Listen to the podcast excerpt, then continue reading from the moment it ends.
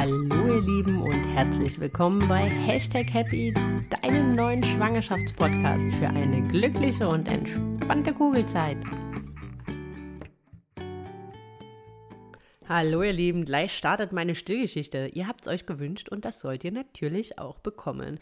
Bevor es jetzt aber losgeht, wollte ich euch noch darauf hinweisen, dass es noch freie Plätze für den Aprilkurs von Löwenmama gibt. Mein Online-Kurs zur mentalen Vorbereitung auf deine Wunschgeburt. Vier Wochen, neun Schritte, wir gemeinsam und ich unterstütze dich und begleite dich auf deinem Weg zu deiner angstfreien, vorschlosen und mental unbesiegbaren Geburt. Wenn du mehr erfahren möchtest zu meinem Kurs, dann schau einfach in den Shownotes, da findest du einen Link zur Website und kannst dich darüber nochmal ganz, ganz genau informieren. Wenn du Fragen hast, dann scheu nicht, schreib mich einfach an, kontaktiere mich oder vereinbare einen kurzen Telefoncall, dann kann ich dir alles erklären, was du dazu wissen musst oder möchtest. Im Mai wird es keinen Löwen-Mama-Kurs geben. Der nächste startet dann erst im Juni. Also, äh, wenn du dir nicht sicher bist, wenn du vielleicht starten möchtest, ob jetzt April der richtige Zeitpunkt ist oder dann Juni, dann melde dich sehr gerne. Aber ja, wenn du noch starten willst, dann entscheide dich sehr gerne zwischen den beiden Terminen. So, eine letzte Sache in eigener Sache, ihr Lieben. Wenn euch gefällt, was ich hier tue, mein Podcast gefällt, dann würde ich mich riesig freuen, wenn ihr ihn bewertet und abonniert. Also, wenn ihr ihn abonniert auf Spotify und auf Apple iTunes. Und wenn ihr mir bei Apple iTunes Sternchen da lasst, im besten Fall fünf Stück und vielleicht noch ein paar liebe Worte. Ich habe euch auch noch mal den Link zu den Google-Rezensionen reingepackt. Also wenn ihr vielleicht fünf Minuten habt, dann würde ich mich riesig freuen, wenn ihr mir auch da ein paar liebe Worte da lasst, wenn euch gefällt, was ich hier tue. Denn das hilft mir, dass ich auch andere wundervolle werdende Mamas erreichen kann und ja, besser gefunden werde, leichter gefunden werde, um mein Wissen mit weiteren lieben werdenden Mamas wie euch zu teilen. Jetzt aber erstmal ganz ganz, ganz viel Spaß mit meiner Stillgeschichte und ich freue mich jetzt schon, euch nächste Woche wieder zu hören. Ihr Lieben, da bin ich mal wieder und das auch noch ganz alleine. Nach so langer Zeit mal wieder. Jetzt hatten wir so viele tolle Interviews und ähm, ich habe euch ja so lange gar nicht mehr selbst unterhalten, also nur ich, nur mit meiner Stimme, ohne einen Gesprächspartner, ähm, dass ich ja selbst schon fast wieder ein bisschen aufgeregt bin. Äh, nein, Spaß beiseite. Ich freue mich total, mal wieder nur ich zu sein und euch meine Stillgeschichte zu erzählen, denn das war euer Wunsch, dass ich mit meiner Story starte. Und ja, das mache ich auch direkt und werde euch erzählen, äh, warum ich mich nicht vorbereitet habe, warum ich das anders machen würde, ähm, warum unsere Geschichte eine mittlere Katastrophe war, warum meine erste Begegnung mit einer Stillberaterin Beraterin katastrophal war. Ähm, warum ich mit einem Milchstau sechs Kilometer quer durch Köln gelaufen bin und warum ich mich dann mit vier Monaten dazu entschieden habe, Lilo Langstrumpf abzustellen. Und äh, wie schwer mir das Ganze fiel, wie sehr ich mental zerrissen war und wie ich dann irgendwann für mich einfach, ähm, ja, den Einklang gefunden habe und für mich selbst akzeptiert habe, dass es so ist und äh, das auch mich lieben gelernt habe in dieser Situation, auch mein Bedürfnis gesehen habe, das werde ich euch heute erzählen, ihr Lieben. Und ja, standen wir vielleicht dort warum ich mich nicht vorbereitet habe. Ich glaube, das kann man ganz kurz und knackig machen. Das habe ich auch in den Podcast-Folgen, die ich mit der lieben Juli aufgenommen habe, äh, die Stillberaterin meines Herzens. Ich wäre so froh gewesen, wenn ich sie damals kennengelernt hätte und nicht schon, als äh, ich Lilo längst abgestillt hatte. Ja, Stille Juli auf Instagram im Übrigen. Mit ihr habe ich zwei Podcast-Folgen bereits aufgenommen und da werden sicherlich auch noch welche folgen. Und ähm, ja, da gehen wir auf verschiedenste Sachen ein, also hört da unbedingt noch mal rein. Die Podcast-Folgen verlinke ich euch auch gerne hier in den Show Notes. Und ja, worauf wollte ich jetzt hinaus? Genau, wie war unser Start und warum ich mich nicht vorbereitet habe? Ja, weil ich einfach dachte, das ist die natürlichste Sache der Welt und da braucht man überhaupt gar keine Unterstützung. Äh, die B Seiten in Büchern, die ich gelesen habe, habe ich immer umgeblättert, weil mir das irgendwie zu abstrakt war, einfach nur auf diesen Bildern äh, zu sehen, weil wie fest man, wie, wie legt man das Kind jetzt an und so weiter. Das war mir einfach irgendwie viel zu abstrakt. Ich konnte das nicht greifen, nur innerhalb eines Buches. Und wir haben uns damals auch bewusst für ein Krankenhaus entschieden, was sehr stillfreundlich ist, wo eine Stillberaterin ähm, vor Ort ist, die dort auch direkt unterstützt nach der Geburt. Äh, so wurde uns das ähm, damals äh, versprochen. Das wäre auch sicherlich so gewesen, wenn nicht absolute Hochkonjunktur in dem Krankenhaus gewesen wäre. Also die Stillberaterin, die dort war, die hat auf jeden Fall ihr Bestes gegeben, aber die arme Frau, die konnte sich halt auch nicht teilen, nicht acht teilen. Und von daher war man halt völlig allein gelassen, so kann man sagen. Und ja, in dem Moment hätte ich mir kurz nach der Geburt auf jeden Fall gewünscht, dass ich ähm, mich hätte vorbereitet, dass ich hätte gewusst beispielsweise, wie oft muss ich sie anlegen, muss ich sie zum Anlegen wecken, wie kann ich den Milcheinschuss ähm, unterstützen und so weiter und so weiter. Also all das hätte ich so, so gerne vorher gewusst, um dort nicht so völlig lost einfach da zu liegen. Ähm, aber fangen wir vielleicht direkt nach der Geburt an. Da hat nämlich die äh, Hebamme damals in dem Bondingzimmer mir geholfen, ähm, den Knuschkeks das erste Mal anzulegen. Das war am Liegen wollte dann so nach 20 Minuten, eine halbe Stunde dann halt nochmal wiederkommen, um die Seiten zu wechseln. Das war dann halt, wie gesagt, leider nicht möglich, weil ja, dort Hochkonjunktur war und die Hebamme in einer anderen Geburt war und das hat natürlich Vorrang. Also hing äh, der Knutschrichter zwei Stunden an meiner einen Brust und was jetzt auch überhaupt gar nicht schlimm ist. Ich glaube, sie ist dann irgendwann eingeschlafen. Aber da fing das im Prinzip an, dass ich mich halt auch so verloren gefühlt habe. Ich überhaupt gar nicht wusste, was mache ich denn jetzt? Wie soll ich sie denn jetzt anlegen? Wie lege ich sie auf die andere Seite? Wie hebe ich sie überhaupt hoch, wo sie da auf diesem Bettchen liegt? Und ähm, was muss ich machen und so weiter und so weiter. Äh, sie war ja auch so klein und zart und ähm, dann sind wir auf die Wochenbettstation gekommen. Also unsere Tochter ist so um, 5, äh, um 17 Uhr zur Welt gekommen und ich glaube so um 20, 20, 30 sind wir auf die Wochenbettstation vom Bondingzimmer umgezogen. Mein Mann konnte leider nicht mit da bleiben. Ähm, weil, ja, wie gesagt, es war zu voll, man hatte kein Familienzimmer mehr frei. So war ich da irgendwie allein mit so einer nervigen Zimmernachbarin, die äh, ja so übervorbereitet war und äh, ihr ganzes Wissen äh, so vorwürflich teilen wollte.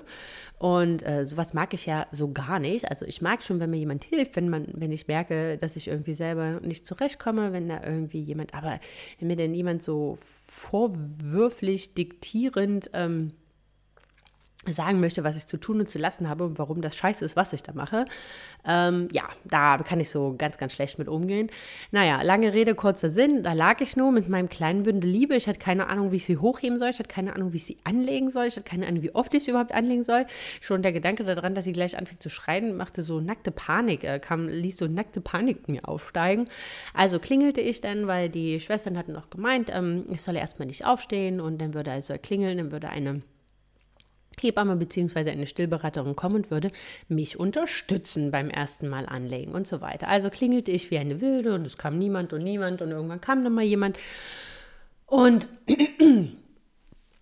meinte dann so, ja, so voll, hm, würde Bescheid sagen. Naja, ich glaube, so gegen 22 Uhr oder so war es dann halt irgendwann, als ich, äh, als dann halt noch meine Schwester kam und meinte, wenn ich Hilfe bräuchte, soll ich doch bitte vorkommen ähm, in das Stillzimmer. Es gab ein Stillzimmer, wo eine Stillberaterin war, wo so sechs Stühle roundabout waren und dort konnte man ähm, sich dann halt Hilfe holen. Könnt ihr euch vorstellen, dass das so ein paar Stunden nach der Geburt jetzt nicht zwingend das Geilste ist ähm, erstmal einen ganzen Krankenhausflur runter zu wackeln, äh, ja, sich dann da in so einen kalten, völlig hellen Raum zu setzen. Also viel lieber wäre ich einfach in meinem Bett geblieben und mir hätte das jemand gezeigt. Aber gut, ähm, das ging halt nun mal nicht, also mussten wir uns anders der Sache nähern. Und ja, dann äh, saß ich da, habe Unterstützung bekommen. Es war alles mega schnell und ja, aber mir war in dem Moment erstmal geholfen. Ich war glücklich. Ich wusste, ähm, was ich halt so ein bisschen machen sollte. Man hat mir gezeigt, wie ich mit dem Stillkissen umging und so weiter und so weiter. Aber es war halt far away von der Unterstützung, die ich mir gewünscht hätte. Und ja, was soll ich sagen? Ähm, ist wie es ist, so war es. Ne? Ich würde es äh, anders machen. Also von daher, ich kann dann nur wirklich so ein bisschen so einen Crashkurs, so einen Stillvorbereitungskurs empfehlen, dass man halt einfach so ein paar Grundzüge schon mal weiß, ähm, gerade wie man auch diesen Milcheinschuss unterstützt und so weiter und so weiter. Ja, und dann keine 24 Stunden nach der Geburt nahm ja quasi unser Kennenlernen mit unserer Tochter doch einen etwas anderen Lauf, als wir uns das ähm, gewünscht und erhofft haben. Oh. Denn es wurde halt festgestellt, dass ihre ähm, Sauerstoffsättigung nicht gut genug ist ähm, und dass sie auf die Intensivstation muss, also auf die Babyintensiv, wurde dann halt mit so einem Aviator abgeholt und ähm, ja, für uns als Eltern oder auch für mich als Mama sicherlich eines der furchtbarsten Bilder, ähm, so kurz nach der Geburt, ähm, dass sie so weggebracht wurde, dass sie auf die Intensiv musste weg von mir, weg von meinem Mann. Ähm, ich war, bin im Nachhinein so unsagbar froh, dass er irgendwie da einen klaren Kopf behalten hat, weil ich konnte einfach nichts anderes als außer nur weinen. Ich konnte mit niemandem sprechen, es liefen einfach nur die Tränen. Und so fanden wir uns ähm, wenige Stunden nach der Geburt quasi, also so ungefähr einen Tag danach, ähm, auf der Kinderintensiv wieder.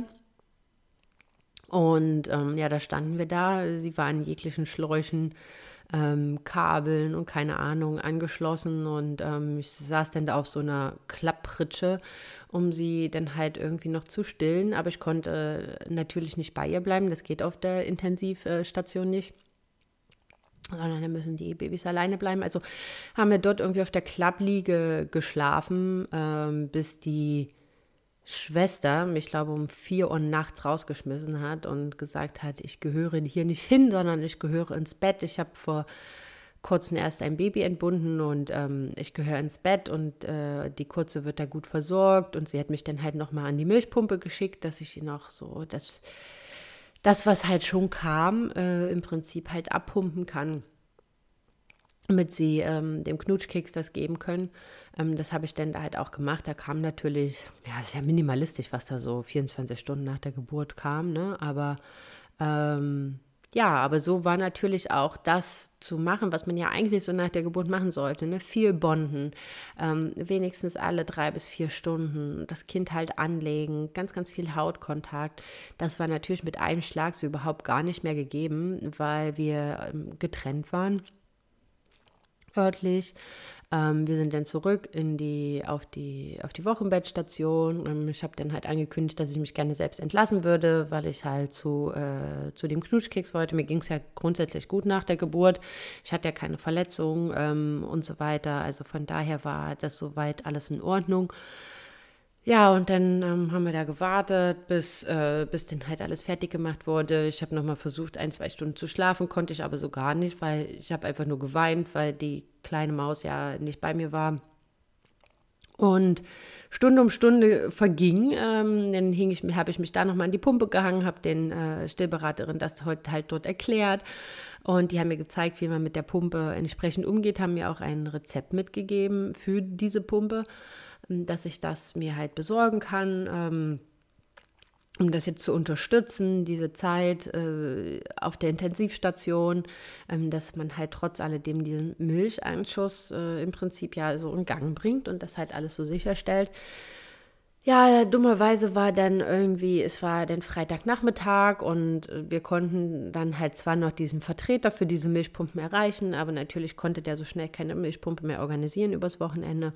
Also haben wir die erst am Montag bekommen.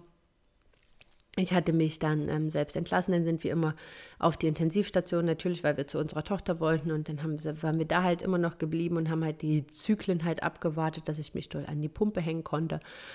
Ähm, irgendwann mussten wir aber halt auch mal nach Hause. Dann haben wir noch so in unserer Not, ich meine, heute lache ich darüber, ne? Aber ähm, haben wir dann so eine Handpumpe im DM gekauft. Ähm, der Brustaufsatz war viel zu klein und äh, auch so die Gespräche, die ich danach hatte, auch mit, äh, mit der Juli beispielsweise, ja, Milcheinschuss kann man nicht mit einer Handpumpe machen, ne? Also es funktioniert einfach nicht. Naja, die haben wir dann auch wieder zurückgebracht, sind dann wieder in die Klinik gefahren. Ähm, bis dahin war dann unsere, unsere kleine Maus auch nicht mehr auf der Intensivstation. Die hatte sich dann zum Glück sehr schnell erholt, sondern wurde dann auf die, ähm, auf die Säuglingsstation in der Uniklinik überwiesen. Da konnte ich dann halt auch zum Glück mit dort bleiben.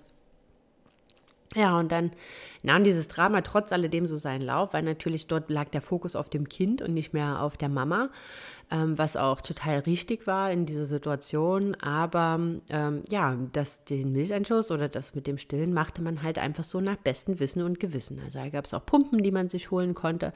Äh, das machte ich dann halt auch immer so zwischendrin, um irgendwie was halt zu haben, wenn die kleine Maus sich beruhigen musste oder so, oder die halt was für Medikamente brauchten ja, was soll ich sagen? Das Drama nach, nahm seinen Lauf. Da hatte ich auch immer noch das Gefühl, das läuft alles ganz gut und das funktioniert alles ganz gut. Wir haben da ja dann noch eine Woche verbringen müssen, ähm, mussten auch noch in ein Isolationszimmer, weil dann ähm, ein Hautkeim auf ihrer Haut festgestellt wurde, der grundsätzlich nicht schlimm ist, aber weil ja so eine Säuglingsstation halt auch für Frühchen ist oder ähm, ja, teilweise auch für, für, für Krebspatienten, also für Babys, die halt Krebs haben und, und das, ja, für die halt ja natürlich jeder Keim irgendwie lebensgefährlich sein kann, waren wir dann auch noch im Isolationszimmer. Und ihr könnt euch jetzt vorstellen, dass das so kurz nach der Geburt ist, so das Letzte, was man braucht und was man möchte und wie man sich das vorstellt. Ähm, mein Mann konnte nicht mit da bleiben. Ich war da mit der Maus alleine. Die hing an etlichen Kabeln. Die hatte Zugänge, die immer wieder rausgegangen sind, die dann neu gestochen werden mussten. Naja, gut. Es war auf jeden Fall eine emotionale Achterbahn. Dazwischen Pumpen, Pumpen, Pumpen, unzählige Tränen, Einsamkeit, Sorgen. Also quasi all das, was jetzt nicht sehr förderlich für einen Milcheinschuss ist, weil natürlich auch das Kuscheln war mit der Maus und vor allem das Bonden und das Kuscheln Haut auf Haut war schier unmöglich, weil sie halt an etlichen Kabeln und Zugängen hingen. Das heißt, man konnte sie gar nicht komplett ausziehen. Ähm, ja, und das hat es so richtig schwierig gemacht und das hat natürlich unseren Start schwierig gemacht und das hat jetzt auch nicht wirklich, war nicht sehr, wirklich sehr förderlich ähm, zum zum Milcheinschuss und dass die Milch vernünftig lief. Naja, irgendwann nach einer Woche durften wir zum Glück endlich nach Hause. Ich glaube, das war der schönste Moment, endlich nach Hause gehen zu dürfen, in unserem Zuhause anzukommen. Ähm, und ab dem Moment hatte ich eigentlich ein echt gutes Gefühl und war so mega zuversichtlich und ähm, hatte auch das Gefühl, dass das mit dem Stillen ganz gut funktioniert.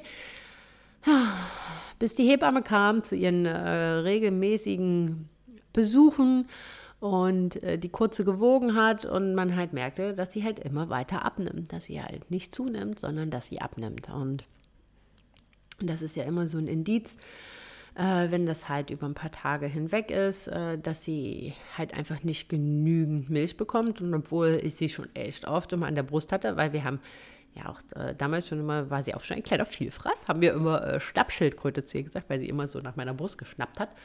Ähm, ja, war dann so, okay, sie nimmt nicht zu, also anscheinend kommt dann nicht ausreichend Milch und damit fing, ja, das nahm das Elend seinen Lauf. Ich weiß noch, dieser Besuch, diese Hebamme, die hatte nur ganz, ganz wenig Zeit. Ähm, das war der erste Tag, wo mein Mann wieder arbeiten war. Wir hatten an dem Tag eigentlich für nachmittags ähm, das Newborn-Shooting äh, geplant. Morgens lief schon alles anders, als ich mir das vorgestellt habe. Wie gesagt, es war der erste Tag alleine mit ihr. Und dann kam noch die Hebamme und meinte, ja, du hast nicht genügend Milch und äh, wir müssen hier zufüttern und keine Ahnung was. Ich war in Tränen aufgelöst. Ich war einfach ein Häufchen Elend. Und äh, für mich ist eine Welt zusammengebrochen. Und dieses, einfach dieses Gefühl, und ich glaube, das, das kann man auch nur als Mama verstehen. Als Nicht-Mama habe ich, wahrscheinlich gedacht, meine Güte, ist doch jetzt halb so wild, dann gibst du ihr halt ein bisschen andere Milch und fertig ist. Aber so dieses körperliche Gefühl des eigenen Versagens, was absoluter Bullshit ist, das möchte ich an dieser Stelle nochmal ganz, ganz deutlich betonen. Aber so fühlt es sich nun mal leider Gottes in dem Moment an. Dieses Gefühl des eigenen Versagens, dass man sein Kind nicht ernähren kann, dass man sein Kind nicht versorgen kann, dass man da als Mama versagt hat, ist einfach ganz furchtbar. Man hat so ein schlechtes Gewissen diesem kleinen Menschen gegenüber, was eigentlich totaler Quatsch ist. Also jetzt auch im Nachhinein, und das möchte ich euch auch nur mitgeben, wenn ihr euch in dieser Situation wiederfindet, dass ihr reflektiert, dass das nicht so ist, dass das Quatsch ist, dass ihr die beste Mama der Welt seid und dass ihr nicht versagt habt. Das ist einfach. Ja, es ist halt einfach Natur und es ist bei dem einen läuft es halt, im wahrsten Sinne des Wortes, und bei dem einen anderen läuft es halt nicht so gut. Und das hat nichts mit euch zu tun und das hat nichts mit eurer Wertigkeit als Mama zu tun oder mit, eure, mit euren Fähigkeiten zur Mama oder, oder, oder. Es ist absoluter Mumpitz, da die Schuld bei euch zu suchen. Und ähm, ja, naja, jedenfalls äh, nahm, das, nahm das Elend seinen Lauf und die Hebamme ähm, verschrieb mir, was halt in Anführungsstrichen, verschrieb mir alle möglichen wilden Sachen. Also irgend so ein Stilldrink. Das war Vollfett Milch, Vollfett Joghurt, Nussmus, Haferflocken, Weizenkleie, äh, griechischer Joghurt und das alles irgendwie gemixt. Das sollte ich zwei, dreimal am Tag trinken, um die Milch halt anzufetten. Dann sollte ich mindestens drei warme Mahlzeiten essen. Ich sollte Stilltee trinken und diese Stilldrinks. Ähm, denn so eine aktivierten Boxhornklee-Kapseln, die ein Heiden Geld gekostet haben, sage ich euch. Ähm, maximale Körpernähe, ne? also wirklich so viel bonden, so viel kuscheln wie möglich. Ähm, ja, was soll ich sagen? Das Ergebnis war, dass ich fett wurde, weil ich halt einfach so viel gegessen habe und diese ganzen und diese ganzen Stilldrinks und Co, weil die sollte ich alle noch zusätzlich essen äh, und trinken, ähm, dass ich auf einmal anfing, glaube das zuzunehmen, was ich in der Schwangerschaft überhaupt gar nicht zugenommen habe. Also das, der, der meiste Gewichtszuwachs hatte ich wirklich im Wochenbett. Ähm, aber das wäre auch alles halb so wild gewesen, wenn es denn was gebracht hätte. Aber nach zwei Tagen ähm, hatte sich halt immer noch nichts getan. Die Kurze hatte immer weiter abgenommen und das war dann halt die, der, ja, der Indiz dafür, oder dass man halt so die nächste Stufe eingeleitet hat.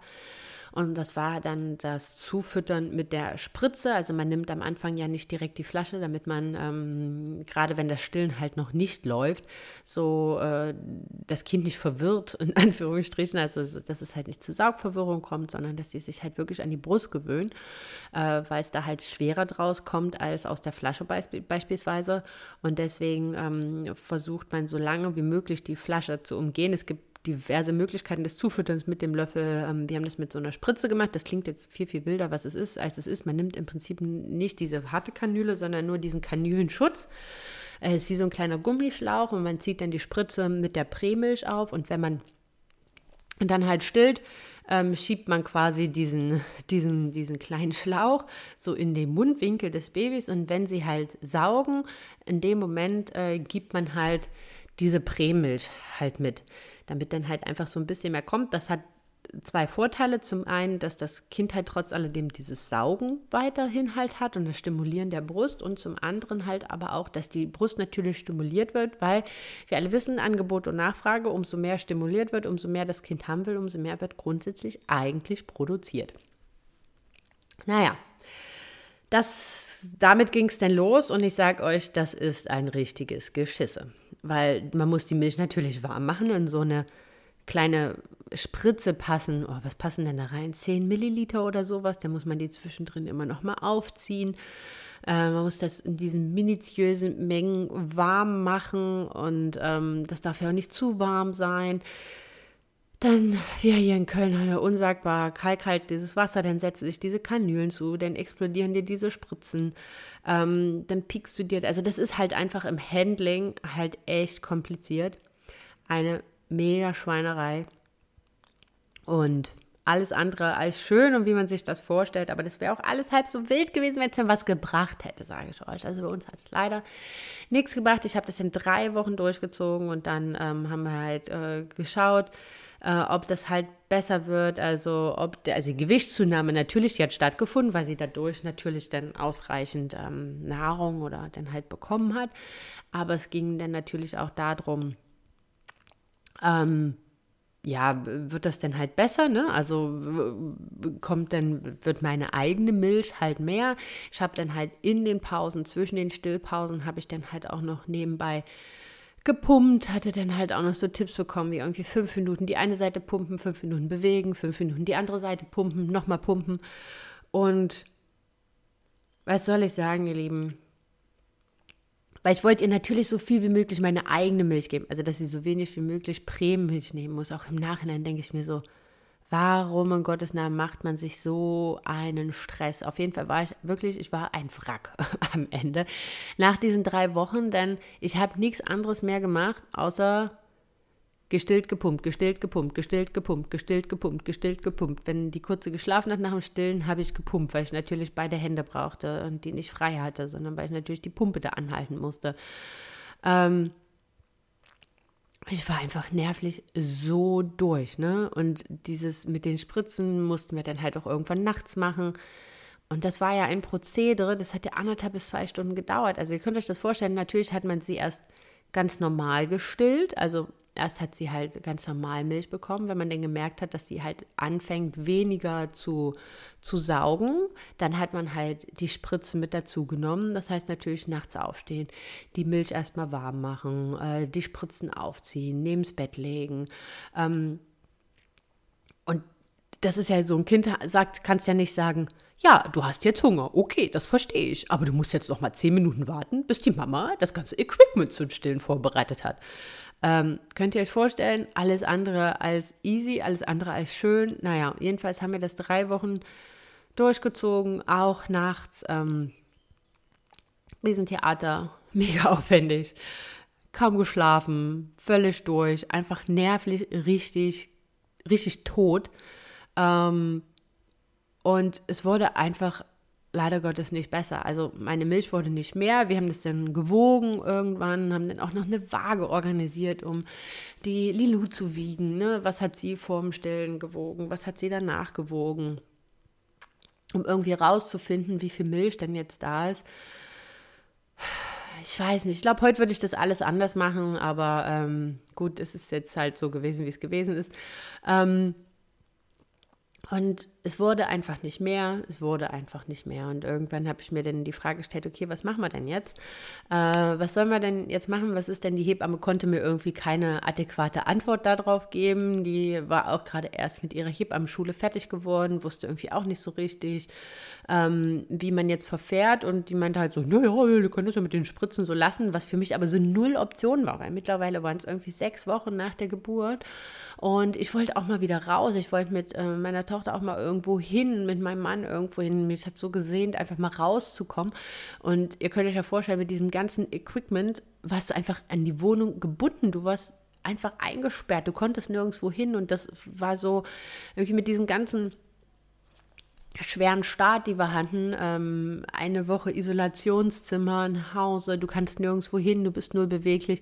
War das so der Worst Case, der irgendwie eintreten konnte, auch für mich mental. Und ja, irgendwie äh, hingen wir denn in dieser Situation so fest, so völlig lost, dass dann halt irgendwann der Punkt kam, ähm, dass ich gesagt habe, ich muss hier einfach mal raus, ich muss einfach mal einen Nachmittag weg, ich muss mal raus, ich möchte mal ähm, mit anderen Menschen sehen, aus dieser, aus dieser Mama-Bubble mal kurz ausbrechen, die halt irgendwie nicht nur schön war einfach. Ne? Also das war halt auch alles irgendwie, der Start war bescheiden, mit viel Sorge bepflastert, dann halt irgendwie dieses Stilldrama und ähm, ich wollte einfach mal raus, ich wollte einfach mal kurz so flüchten in mein altes Leben und war mit Freundinnen dann halt Sushi essen. Ähm, das tat mega gut. Das war einfach so schön, einfach mal wieder so kurz in die alte Welt zu flüchten. Was ich allerdings dabei merkte, dass ich irgendwie, dass es mir so gar nicht gut ging, dass ich das Gefühl hatte, ich bekomme Fieber, ich werde richtig krank. Meine Brust tat unsagbar weh. Ne? Und ähm, ich kam dann nach Hause so nach, ach Gott, wie lange war ich weg? Zweieinhalb, drei Stunden maximal. Und mir ging es so dreckig, ihr Lieben. Ich habe mich noch nie selten so beschissen gefühlt. Und meine Brust hat so unsagbar weh. Und ja, ich zog mich aus und wir guckten mit meinem Mann und da war ein riesengroßer roter Flatschen ganz fest auf meiner Brust und mein Mann googelte das. Ja, you're welcome. Der erste Milchstau. Ich sag's euch, also das ist echt. Das ist echt der Hass. Also ein Milchstau ist wirklich so das Letzte, was man braucht, weil du bist komplett ausgenockt. Du kriegst in kürzester Zeit mega krasses Fieber. Ich, ich habe an die Nacht kaum Erinnerung, weil ich so krasses Fieber hatte. Ich weiß, dass mein Mann mich immer noch geweckt hat, damit ich halt an die Pumpe mich hänge, weil man muss natürlich weiter diese Milch halt einfach rauslassen, äh, das entsprechend erwärmen, massieren. Ähm, damit sich so dieser Stau löst. Aber der Stau wird halt auch hervorgerufen durch mentalen und durch psychischen Stress. Und so diese ganze Vorgeschichte, die wir halt hatten, dieses Drama mit den Spritzen, ähm, diese, dieses, diese mentale einfach so wie es mir ging, ne? Also dieses permanente Gefühl, ich kann das nicht, ich schaffe das nicht, ich bin nicht gut genug, mein Kind zu ernähren ich bin nicht gut genug, ihr das zu geben, was sie braucht und so weiter und so weiter. Das war ja wie so eine Dauerschleife in meinem Kopf. Ne? Gefangen, irgendwie wollte man raus aus dieser Situation, man konnte aber nicht, man war da drin gefangen. Man wollte, dass sie so viel wie möglich die eigene Milch bekommt. Man war aber einfach psychisch und körperlich am Ende permanent nur an dieser Pumpe zu hängen und sie dann halt ähm, zu stillen, an der Pumpe zu hängen, zu stillen, an der Pumpe zu hängen. Und dieses Zusammenspiel aus, diesem, aus dieser körperlichen absoluten Erschöpfung und aus der psychischen Erschöpfung, ja, war sicherlich auch ein großer Bestandteil, äh, der dazu beigetragen hat, dass es halt in diesem furchtbaren Milchstau endete. Es war natürlich wieder ein Wochenende, wie soll es auch anders sein? Ähm, ja, jedenfalls haben wir gegoogelt, was wir machen sollen. Ich hing dann die halbe Nacht an der Pumpe. Mein Mann hat sich um, um die Maus gekümmert. Ähm, ich saß da völlig apathisch an dieser Pumpe mit meinem Fieber und äh, ja, merkte einfach mal, wie bekackt und wie beschissen es mir ging und war auch so das hat mir so psychisch so diesen letzten Rest gegeben. Wisst ihr, da war so kurz, ich war mit Freundinnen unterwegs und mir ging es kurz so ein Stück weit besser. Ich hatte mich mental in diesen zwei Stunden so gefühlt aufgetankt, irgendwie wieder Kraft gesammelt und dann habe ich halt dafür so voll einen wegbekommen. Ne? Also, denn das Ergebnis war der Milchstau und das war so ein, in dem Moment so dieses Bam, das ist nicht mehr deine Welt, du gehörst jetzt woanders hin. Also so hat sich das angefühlt, ne? Völliger Quatsch im Nachhinein, aber so hat sich das halt angefühlt, so dieses Spiegelvorhalten, so dieses, du hast kein eigenes Leben mehr du bist jetzt nur noch Milchkuh und Mama. Weil so hat sich das halt für mich vorher angefühlt. Ne? So dieses, selbstbestimmte Leben war mit einem Schlag vorbei. Es war alles anders, als man sich das vorgestellt hatte. Diese Kuschelzeit konnte nicht so stattfinden. Ähm, denn auch das Kuscheln, selbst ja das Kuscheln war schwer, weil die Kurzzeit so wenig zugenommen hat, konnte die ihre eigene Körpertemperatur nicht halten. Das heißt, wir mussten die immer mega dick einpacken. Die hatte immer drei oder vier Bodies an, eine Strumpfhose und eine Hose und noch zwei Paar Socken. Ähm, und zum äh, Stillen sollte ich sie halt immer aus ausziehen, dass sie halt den Körperkontakt hat. Das könnt ihr euch vorstellen. Jeder, der ein Neugeborenes äh, vielleicht schon im Arm hat, wie aufwendig das ist, diesen Mäusen dieses, diese ganzen Klamotten permanent an- und auszuziehen. Und ja, und dann komme ich wieder und es war gerade so ein kurzes Auftanken, so ein kurzes mentales Auftanken und dann bam, kriegst du so voll die Breitseite, Milchstau, so diesen Spiegel vorgehalten. Forget it, forget it dein Leben ist vorbei, bist jetzt nur noch Milchkuh. Und ähm, also ich überspitze das jetzt bewusst einfach um so, aber das war meine Gefühlslage in diesem Moment. Das war meine Gefühlslage und ich war so traurig und so unglücklich, aber im selben Moment so zerrissen, weil ich eigentlich so glücklich war über diesen kleinen Ehrenburger und wir haben sie uns so gewünscht und dann war alles so anders, als ich mir das immer ausgemalt und vorgestellt habe und ich habe mich für die Gedanken, die ich manchmal hatte, gehasst, aber ich habe es halt einfach gefühlt. Ich habe mich überfordert gefühlt, mich verloren gefühlt. Ich habe mich gefühlt, als ob ich versagt habe auf gesamter Strecke. Ich habe das Gefühl gehabt, ich kann das alles nicht, ich kann mein Kind nicht versorgen, ich bin eine mega schlechte Mama und ähm, dass ich diese Gedanken habe, warum und dass mir das alles so viel ist und dass ich nicht glücklich bin, haben mich zerfressen und haben mich noch unglücklicher gemacht, weil ich so dachte, was stimmt nicht mit mir? Was stimmt nicht mit mir? Und ähm, im Nachhinein weiß ich, dass das Quatsch ist und auch mich mit anderen Mamas ausgetauscht habe, die halt auch mal ehrlich waren und gesagt haben, okay, vielen ging es halt ähnlich, die hatten ähnliche ja, Gefühlsachterbahn. Ähm, gerne auch dazu die Wochenbettfolge, kann ich euch nur empfehlen. Ähm, verlinke ich euch auch. Ähm, ja, und, und das war halt einfach so ätzend. Ne? Und dann hing ich da auf jeden Fall mit meinem fucking Milchstau, der halt richtig beschissen war. Also das tut einfach unsagbar weh, man fühlt sich richtig bekackt. Eigentlich soll man ja ähm, das Kind weiterhin an der Brust behalten, damit die halt mit ihrem Kiefer dann diese Stelle massieren. Das ging für mich gar nicht, weil dem Moment, wenn ich sie da auch nur angelegt habe, habe ich gedacht, ich gehe die Wände hoch. Ähm, also habe ich dann halt abgepumpt und habe halt nebenbei so mit der Hand, wie sich das halt aushalten ließ, äh, für mich dann halt massiert. Ähm, es wurde halt nicht besser. Die Hebamme war äh, auch ähm, leicht überfordert. Also endete das darin, dass wir am Sonntagabend mit, äh, der, mit der gesamten Mannschaft, also mein Mann und unsere Tochter, ins Krankenhaus fuhren. Und ähm, ja, äh, weil der Milchstau einfach nicht besser wurde. Ich hatte weiterhin Fieber. Meine Mamillen waren mittlerweile, also meine Brustwarzen waren mittlerweile komplett wund vom Pumpen, weil natürlich auch niemand mir gesagt hat, dass meine Brusthauben viel zu groß sind. Das ist genau sowas. Ne? Ich habe in der Klinik gepumpt, ich habe zu Hause, der ist der Hebamme nochmal gezeigt und keine Sau hat mir gesagt, dass diese Brustpumpen, äh, dass diese Brusthauben viel zu groß sind und dadurch hat die äh, Brustwarze natürlich immer schön gescheuert, die war komplett offen und blutig, der gesamte Warzenhof.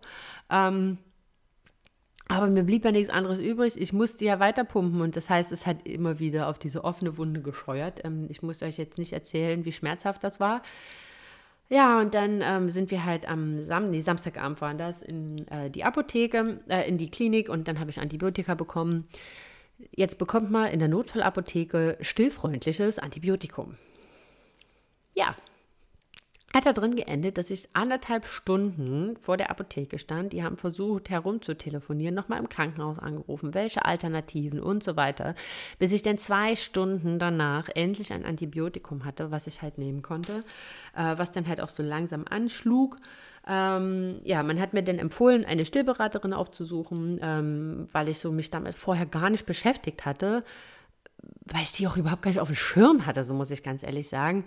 Ähm, hatte ich auch so gar keinen Plan, habe dann auf die Empfehlung der Hebamme gebaut, habt ihr dann am Montag angerufen. Also auch das kann ich euch nur empfehlen, wenn ihr vielleicht Freundin habt oder eine Hebamme habt, eine gute Hebamme. Und fragt schon mal nach, ob die Stillberaterin kennen, ruft da vielleicht schon mal an, ein oder zwei, klopft mal ab, wie ist so die Sympathie, wie passt die Chemie, ähm, ne, dass wenn ihr merkt, dass ihr Hilfe und Unterstützung braucht, dass ihr direkt wisst, wohin ihr euch wenden sollt. Und dass ihr denn nicht in solche Situationen, wo schon unsagbarer Stress ist, wo schon ihr euch beschissen fühlt, wo irgendwas ist, wo schnell reagiert werden muss, dass ihr dann anfangt noch zu suchen und ähm, nicht wisst, an wen ihr euch wenden sollt.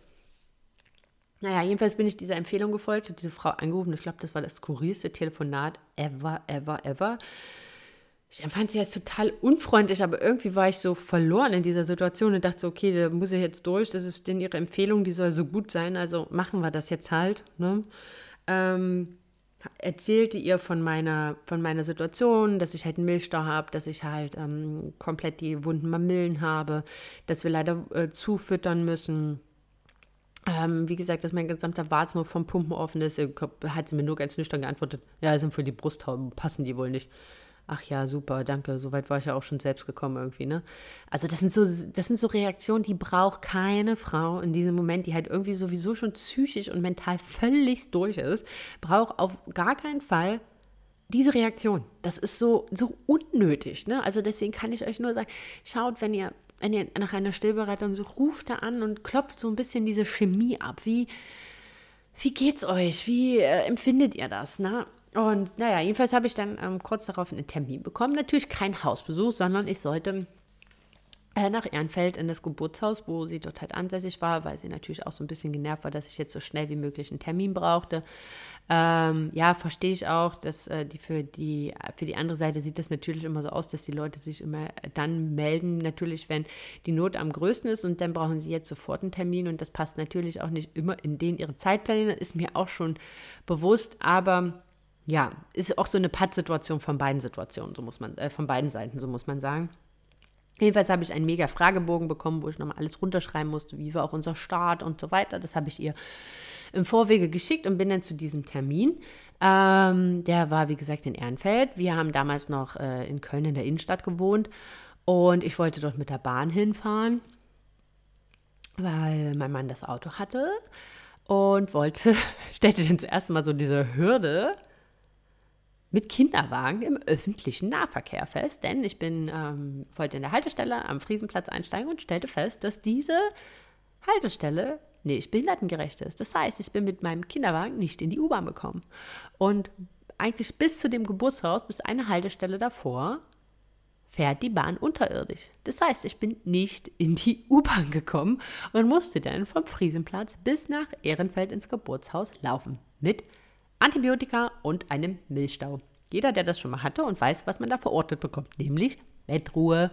Ja, was soll ich sagen? Jedenfalls watschelte ich dahin, war klatschnass geschwitzt, als ich halt dort ankam, weil ich natürlich auch mega in Zeitdruck war, weil äh, Laufen, äh, sechs Kilometer, habe ich natürlich nicht mit eingerechnet. Und ja, und als ob das alles nicht genug war, begrüßte mich diese Frau. Das erste war, ja, ja ein Kind mit äh, Stillproblemen darf er keinen Nuckel haben. Das war so der, die erste total nette Begrüßung, wo ich so dachte, ja, hallo, mein Name ist Sandra, ich habe folgendes Problem, mir geht's echt kacke, aber super, dass du noch drauf haust. Ähm, ja, was soll ich sagen? Ähm, es war ein Termin, sie hat mir in dem Moment schon auch geholfen, hat mir nochmal ähm, gezeigt, wie ich... Äh, die Kurze richtig anlege und so weiter. Aber was dann folgte, war so mental überhaupt gar nicht auf meine aktuelle Situation ausgelegt. Und das ist auch das, warum ich die Arbeit von der Juli so wahnsinnig wertschätze, weil sie nicht nur das Stillen sieht. Sie sieht nicht nur die Probleme, die man beim Stillen hat, sondern sie schaut sich auch euch als Mama an. Sie schaut, wie es euch geht. Sie bezieht eure mentale Situation mit ein. Und ich war mental von dieser To-Do-Liste, die ich von der Stillberaterin kam, völlig überrollt und völlig überfordert, denn ich war schon am Limit, ich war am Ende. Und was folgte, war ein, nach acht Wochen, war ein, okay, meine Liebe, wir müssen nochmal Wochenbett von Anfang an, nochmal komplett alles auf Null, alle zwei Stunden anlegen. Dazu hat sie mir noch ans Herz gelegt, dass ich zum Frauenarzt und zum Hausarzt gehen soll etliche Blutwerte untersuchen lassen soll, mir irgendwelche komischen Tabletten besorgen soll, die, glaube ich, gegen Bluthochdruck sind, die aber als Nebenwirkung oder irgendwelche Magentabletten oder so, aber die halt als Nebenwirkung haben, dass sie halt milchsteigernd wirken. Da soll ich mir eine Ärztin suchen, die mir das verschreibt, weil das nicht jede Ärztin macht. Ähm, sollte mir ein Brusternährungsset besorgen. Ähm, das ist halt im Prinzip so die gesteigerte Version von dem von diesen Spritzen, das könnt ihr euch vorstellen, das ist wie so eine kleine Flasche, die hängt man sich um den Hals und da ist ein Schlauch dran und den klebt man an die Brust, neben die Brustwarze und dann passiert ungefähr das gleiche wie mit äh, der Spritze. Also wenn das Kind saugt, dass es halt immer äh, die Milch halt auch mit aus dieser Flasche halt saugt. Ähm, das sollte ich machen, alle zwei Stunden wirklich stillen, auch nachts ähm, wieder mit diesem Brusternährungsset. Ähm, Ah, ich weiß es gar nicht, ihr Lieben, was da noch alles drauf stand. Ach genau, und dann zwischen diesen zwei Stunden soll ich auf jeden Fall auch pumpen und dann äh, immer fünf Minuten jede Seite mich dazwischen bewegen. Und das war vielleicht alles super, ne? Und das war auch vielleicht alles richtig, was sie gesagt hat. Ach so, ich sollte komplett auf den Schnuller verzichten und wirklich halt nur noch die Brust anbieten. Aber das war für mich in dieser Situation einfach viel zu viel. Also sie hat auch gesagt, ach genau, das war auch noch ein Tipp, ähm, dass ich beim Stillen halt im Prinzip immer schneller wechseln soll, also zwischen den Brüsten schneller wechseln soll. Also ähm, im Prinzip fünf Minuten die eine Seite, fünf Minuten die andere Seite, fünf Minuten die eine Seite, fünf Minuten die andere Seite. Also mehrfach einfach, oder nee, zehn Minuten, fünf Minuten, fünf Minuten sollte ich immer machen, genau. Zehn Minuten die eine, zehn Minuten die andere, fünf Minuten die eine, fünf Minuten die andere, fünf Minuten die eine, fünf Minuten die andere. Ähm, halt immer wieder diese schnelle Wechseln, um diese, äh, um die Milchproduktion halt nochmal mehr anzuregen. Aber das war mir einfach, das war einfach zu viel. Es war so, es hat mich erdrückt. Ne? Ich hatte einen riesen To-Do-List. Ihr könnt euch das nicht vorstellen. Es war ein A4-Zettel, der war vollgeschrieben mit allen Sachen, die ich halt machen soll, ne? die ich essen soll, die ich trinken soll, äh, wie oft ich stillen soll, wo ich das äh, Ernährungsset halt für brauche, ähm, wie ich das zu machen habe, zu welchen Ärzten ich gehen soll, welche Tabletten ich noch nehmen soll. Und ich bin dann wie so parallelisiert dann zurückgelaufen unter Tränen. Ich habe meinen Mann noch angerufen und habe gesagt, ich schaffe das nicht. Ich schaffe das nicht. Jetzt nach diesen acht Wochen, nach dem Start, nach diesem Stilldrama, dieses nicht rauskommen, dieses eingesperrt sein, dieses ich schaffe das nicht, der Milchstau, jetzt nochmal von null anzufangen. Und in dieser völlig übermüdeten, nach völlig übermüdeten acht Wochen jetzt noch zu sagen, jetzt ist nochmal von null, alle zwei Stunden und so weiter. Und ähm, ja, habe dann halt so ein paar Tage überlegt, ob wir das mal, wir haben sogar noch dieses Brusternährungsset nochmal bestellt, haben es dann aber zurückgeschickt, weil ich gesagt habe, ich habe die Kraft einfach dafür nicht, ähm, da jetzt nochmal da jetzt nochmal anzufangen. Es war eine Entscheidung, die mir mega schwer fiel. Und ich weiß noch, dass damals eine Freundin zu mir gesagt hat, und ich weiß, dass mich das mega hart getroffen hat. Ähm, ja, ich hätte ja nicht aufgegeben. Ähm, ich hätte da ja weitergekämpft. War für mich so ein Schlag ins Gesicht. Ich hätte mir, glaube eher, weil es eine der wenigen Mamas war, also, oder eine wenigen Freundin, die halt schon Mama war. Ähm, ich hätte mir, glaube mehr gewünscht, einfach ein verständnisvolles, ich, ich verstehe dich irgendwie, ne, das, äh, als noch dieser Schlag ins Gesicht ähm, ich hätte ja weitergekämpft, ich hätte den Biss gehabt, ähm, weil ich war einfach, bin schon über etliche Grenzen hinausgegangen und ich habe mich mega schwer getan mit dieser Entscheidung, weil ich einfach das Gefühl hatte, dass ich schwach bin, dass ich versagt habe, dass ich meine Bedürfnisse, die über die des Kindes stelle, ähm, was man manchmal muss, so viel an der Stelle und was auch nicht schlecht ist. Also heute weiß ich das. Heute weiß ich das, dass das wichtig ist und dass es auch richtig ist, auch seine Bedürfnisse manchmal über die Bedürfnisse des Kindes zu stellen, weil wir haben auch Bedürfnisse als Mama. Und in dem Moment, wenn wir Mama werden, und ich glaube, das ist auch das, warum es so oft am Anfang zwischen Mamas und Papas knallt, wir stellen all unsere Bedürfnisse zurück. Wir sehen nur die Bedürfnisse des Kindes und wir würden alles dafür tun und wir würden über alle Grenzen, die wir haben, gehen, nur um die Bedürfnisse des Kindes zu befriedigen. Und was wir lernen müssen, ist, das in Einklang zu bringen. Es in eine Waage zu bringen, auch unsere Bedürfnisse zu sehen, auch unsere Bedürfnisse zu wahren und die des Kindes. Und das ist schwer und das ist hart. Und gerade am Anfang ist das eine Bärenaufgabe, eine Löwenaufgabe. Ich weiß gar nicht, wie ich es beschreiben soll. Und mir fiel dieser Schritt damals mega schwer, weil ich einfach, und auch heute könnte ich auch heulen, wenn ich daran denke, weil ich mich einfach, weil ich das Gefühl hatte, ich versagte und ich hatte das Gefühl, einfach niemand unterstützt mich.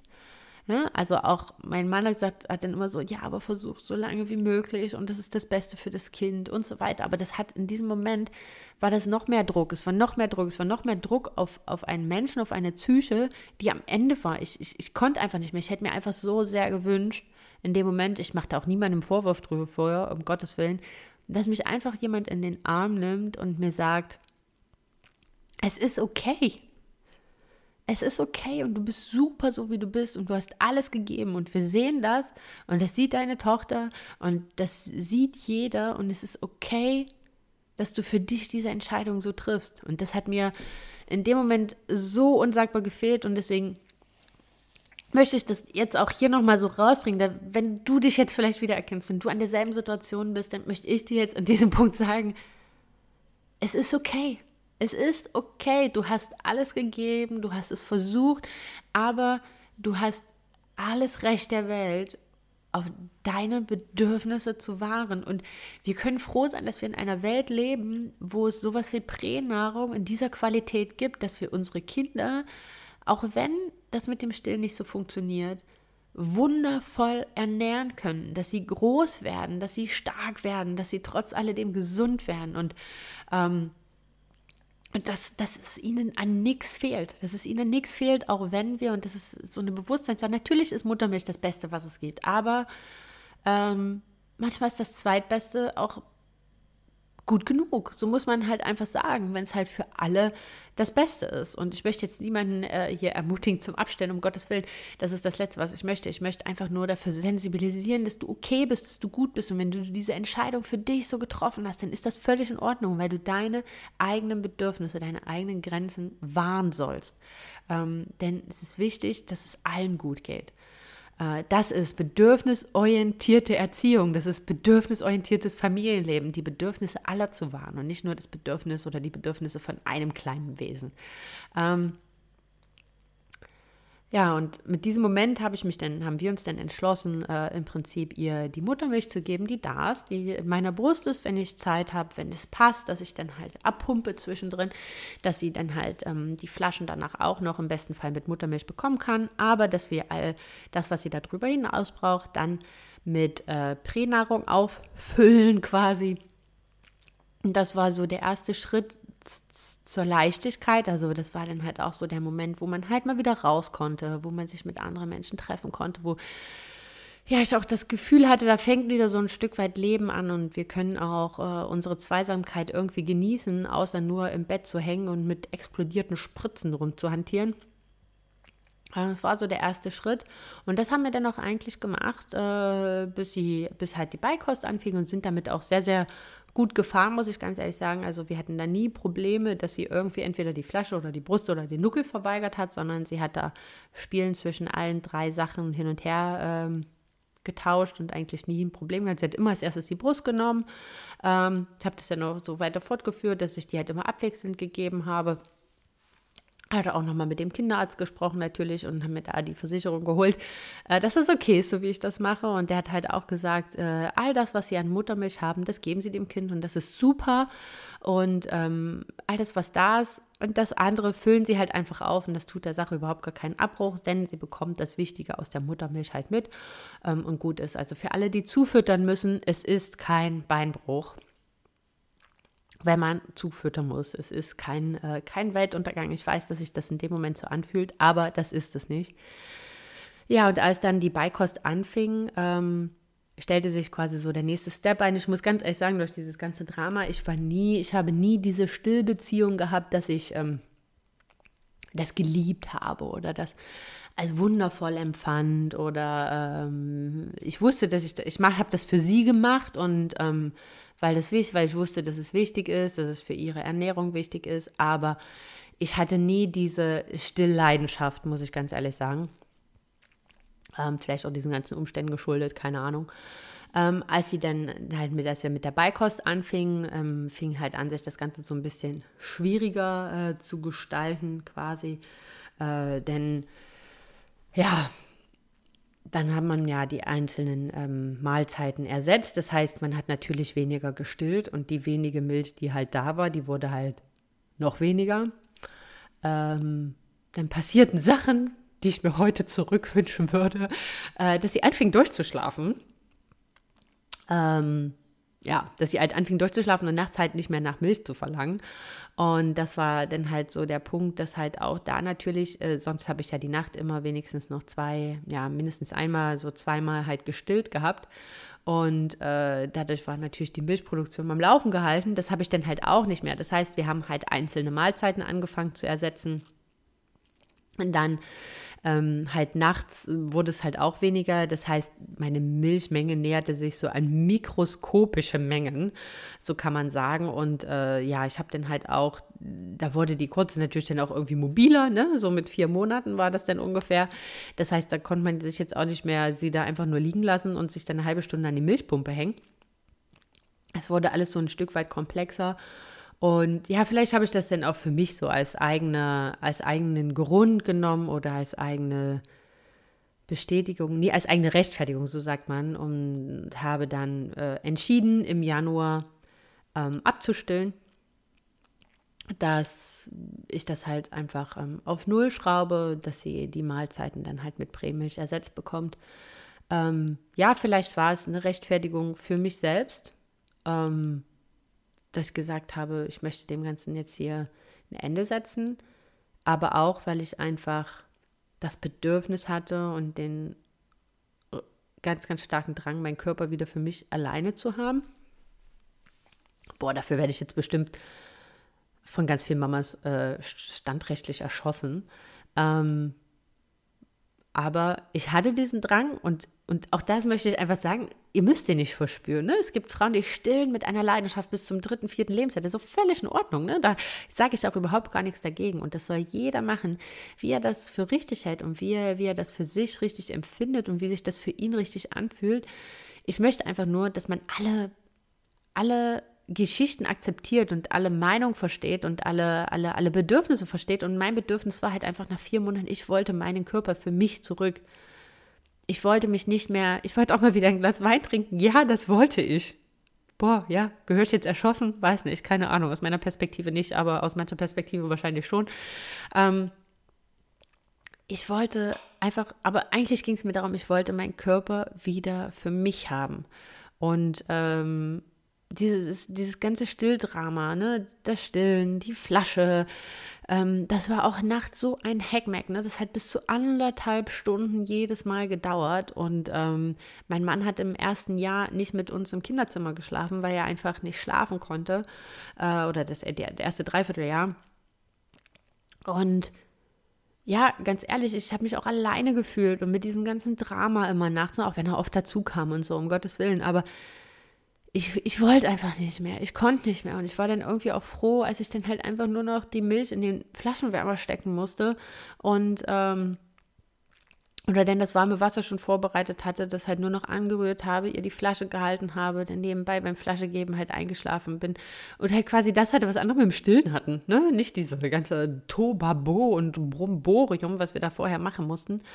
Und ja, was soll ich, was soll ich sagen? Ähm, das war für mich der Moment, abzustillen mit vier Monaten. War Beikost, hat gut funktioniert, es wurde immer weniger, Milch wurde immer weniger. Und ich sage euch, und das ist jetzt wahrscheinlich auch, es war für mich eine, eine so massive Erleichterung. Also dieser Moment, als, als ich, es war die ersten Mal, als ich sie gar nicht mehr gestillt habe, waren irgendwie dann hatte ich doch so auch diesen, diesen Trennungsschmerz, also dass ich, dass mir diese Nähe auf einmal gefühlt hat, gefehlt hat, diese unsagbare Nähe, die man natürlich äh, beim Stillen halt hat, diese einzigartige, die halt auch nur die Mama hat. Die hat mir schon die ersten Male gefehlt, gebe ich ganz ehrlich zu. Aber dann halt einfach überwogen dieses Gefühl von Freiheit wieder, dieses, ich habe meinen Körper wieder für mich zurück, so diese, diese Hormone gingen langsam raus, äh, dieser weiche Körper ging so langsam wieder weg. Ähm, aber einfach, ich habe mich wieder einfach nur für mich selbst verantwortlich gefühlt, obwohl es ja Quatsch ist, ne? Ich habe trotzdem Verantwortung für, äh, für die Kurze gehabt. Aber ähm, ja, für mich war es eine Erfüllung äh, und für mich tat mir, mir tat das so gut in diesem Moment. Das war für mich so ein Meilenstein, auch meine Rolle als Mama zu finden. Es fiel mir mega schwer, diese Entscheidung mit vier Monaten zu treffen, ähm, weil halt auch schon davor natürlich man mega krass bewertet wird von dieser besagten Mama-Polizei. Ne? Ähm, wenn man halt irgendwo mit seinem Kind hingeht und die Flasche auspackt, ist das ja so direkt dieses, äh, wie, du gibst die Flasche, du stillst nicht. Doch, ich stille, aber ich füttere zu. Und diese Mama-Polizei ist ja unersättlich, ne? Und die hackt ja auf dir rum, egal ob sie irgendeine Ahnung haben, warum die Situation ist so, wie sie ist. Deswegen mein Appell auch an euch, macht das nicht. Bitte. Und wenn euch irgendwas komisch vorkommt, dann fragt vielleicht einfach mal nach, warum die Situation so ist, wie sie ist, warum die Frau vielleicht nicht stillt. Und selbst wenn sie für sich die Entscheidung getroffen hat, dass sie nicht stillen möchte, ist das völlig in Ordnung, denn es ist ihre Entscheidung, es ist ihr Körper. Und sie kann diese Entscheidung treffen, so wie sie möchte. Und deswegen ist sie nicht egoistisch oder irgendwas anderes, sondern sie ist ihrem Bedürfnis gefolgt. Und geht es ihr gut, geht es dem Kind gut. Und das ist ganz, ganz wichtig. Und Mama sein heißt nicht komplette Selbstaufgabe. Und ich weiß, dass das gerade beim Stillen ganz, ganz oft und ganz, ganz schwer ist für sich, ja, sich dafür klar zu werden und sich das vor Augen zu führen, dass man keine schlechte Mama ist oder dass man äh, sich nicht selbst aufgeben muss, nur um seinem Kind gerecht zu werden. Und deswegen möchte ich euch das an der Stelle auch nur noch mal mitgeben. Und dass ihr keine Mama schief anguckt, die ihrem Kind die Flasche geht, dass ihr keine Mama schief anschaut, ähm, die, die, die nicht stillt, sondern dass ihr hinterfragt und dass ihr akzeptiert und dass ihr euch da einfach auch in Toleranz übt und dass ihr da einfach akzeptiert, dass jeder seine Entscheidung so treffen kann, wie er das möchte und nicht wie irgendjemand anders das von ihm verlangt. Ähm, mir fiel diese Entscheidung mit vier Monaten nicht leicht, weil auch ich diese Gewissensbisse hatte, ähm, meiner Tochter nicht das Beste zu geben und meine Bedürfnisse da in den Vordergrund zu stellen. Die Rechtfertigung habe ich für mich in der Beikost gefunden. Ähm, mittlerweile bin ich damit total fein, mega fein und würde es auch immer wieder so machen. Ähm, wenn die Situation sich so ergeben würde, sollten wir ein zweites Kind bekommen, würde ich an die Sache ganz, ganz anders rangehen. Wird direkt die liebe Juli noch in die Klinik oder direkt nach der Geburt nach Hause bestellen. Ähm, das wäre ja ohnehin mein Wunsch für ein, wenn wir ein zweites Kind bekommen würden, äh, dass ich das auf jeden Fall zu Hause zur Welt bringe, in eine Hausgeburt. Und ich glaube, die Juli wäre die erste, die vorbeikommen soll. Ähm, ich würde auf jeden Fall buchen, hier jeden Tag, äh, die mich begleitet ähm, äh, in unserem Stillweg quasi, um dann nicht, dass nicht nochmal das Gleiche passiert. Ähm, aber das ist auf jeden Fall mein Riesen-Learning, äh, was ich halt haben würde, da, dass das mega gut investiertes Geld ist. Nicht nur für das Kind, nicht nur für die Ernährung, sondern auch für die eigene Psyche, verdammte Axt.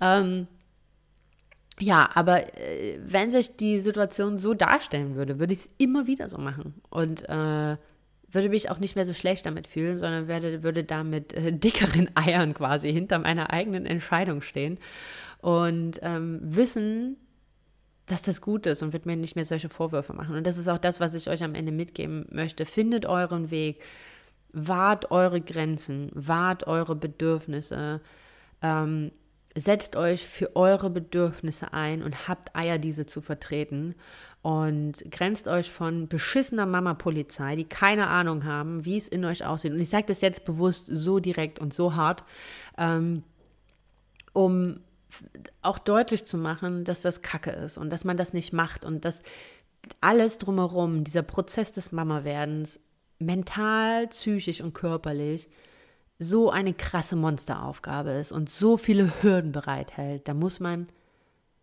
sich unter Mamas nicht noch mehr machen, sondern sollte sich unterstützen. Man sollte sich seelische Stabilität geben, man sollte sich ähm, psychische Unterstützung geben, man sollte Rückhalt sein für andere Mamas und sollte sie bestärken in ihren Entscheidungen. Das heißt nicht, dass man zu einem Ja und Arm sagen muss. Ne? Man kann auch kritisch sicherlich Tipps geben und Sachen, aber es ist immer die Frage, wie man das macht und ob man hinterfragt hat und ob man gefragt hat und ob man auch mal gefragt hat, wie es der Mama geht und auch mal sich die Story angehört hat, warum sie eine Entscheidung getroffen hat, wie sie sie getroffen hat. Und dazu möchte ich ähm, euch alle ermutigen, ihr Lieben. Ähm, ich glaube, das ist ein sehr, sehr hartes, aber auch ein schönes Schlusswort. Ähm, das war meine Stillgeschichte. Ähm, ja, mit dem Moment hatte ich abgestillt. Äh, für mich begann ein neues Leben, ein neues Leben als Mama und ich bin damit völlig fein. Ähm, das Einzige, was ich vermisse, sind die Boobs. Ne? Äh, ich war ja vorher auch schon im Team Small Tits, quasi Small Tits Club. Ähm, in der Schwangerschaft und in der Stillzeit hatten die dann doch schon so Dimensionen, wo ich so gesagt habe, hm, ja, damit kann ich, könnte ich mich grundsätzlich anfreunden. Naja, was soll ich sagen, nach dem Abstillen äh, war da weniger als vorher. Ist okay, ich bin damit jetzt 35 Jahre alt geworden. Ähm, äh, ja, sind halt wie sie sind, ne? was soll ich sagen. Ähm, das Gute ist, sie sehen auch nicht viel grundsätzlich viel anders, anderser, anders, sehen das ja grundsätzlich anders aus als vorher, äh, weil so viel Schwerkraft konnte da halt auch nicht wirken. Ähm, naja, aber das ist auch nochmal ein anderes Thema. Was ich euch sagen möchte, Mädels da draußen, Ihr seid gigantisch geile Mamas. Ihr macht einen Hammerjob, egal ob ihr voll stillt, ob ihr halb stillt, ob ihr gar nicht stillt. Ihr habt alles Recht der Welt, eure Bedürfnisse und eure Grenzen zu wahren, egal was andere sagen. Stoppt fucking Mama-Polizei. Habt die Eier hinter euren eigenen Entscheidungen zu stehen. Sucht euch andere, die euch supporten, die euch unterstützen. Holt euch Hilfe in tollen, in Stillberaterinnen, die auch die Würde der Frau, die eure Würde wahren, die auch eure Würde sehen. Und dann wünsche ich euch eine ganz, ganz tolle Stillgeschichte, euren ganz, ganz eigenen Weg. Ich wünsche euch, dass es so läuft, wie ihr euch das vorstellt. Und selbst wenn nicht, dass ihr in eine Bahn findet, mit der ihr fein seid, mit der ihr d'accord seid, mit der ihr euch wohlfühlt. Und dann wünsche ich euch die schönen Stillmomente, die ihr haben sollt. Und ganz, ganz viel Freude beim Abstillen, ganz, ganz viel Freude beim ersten Glas Wein oder beim ersten Gin Tonic oder beim ersten Bier danach. Ähm, ja, lange Rede, kurzer Sinn. Ihr macht einen mega Job. Ihr seid alle geil und klasse, so wie ihr seid. Und ihr müsst euch nichts anderes erzählen lassen. So, und damit ende ich heute auch und wünsche euch eine ganz, ganz tolle Woche. Wir hören uns nächste Woche wieder.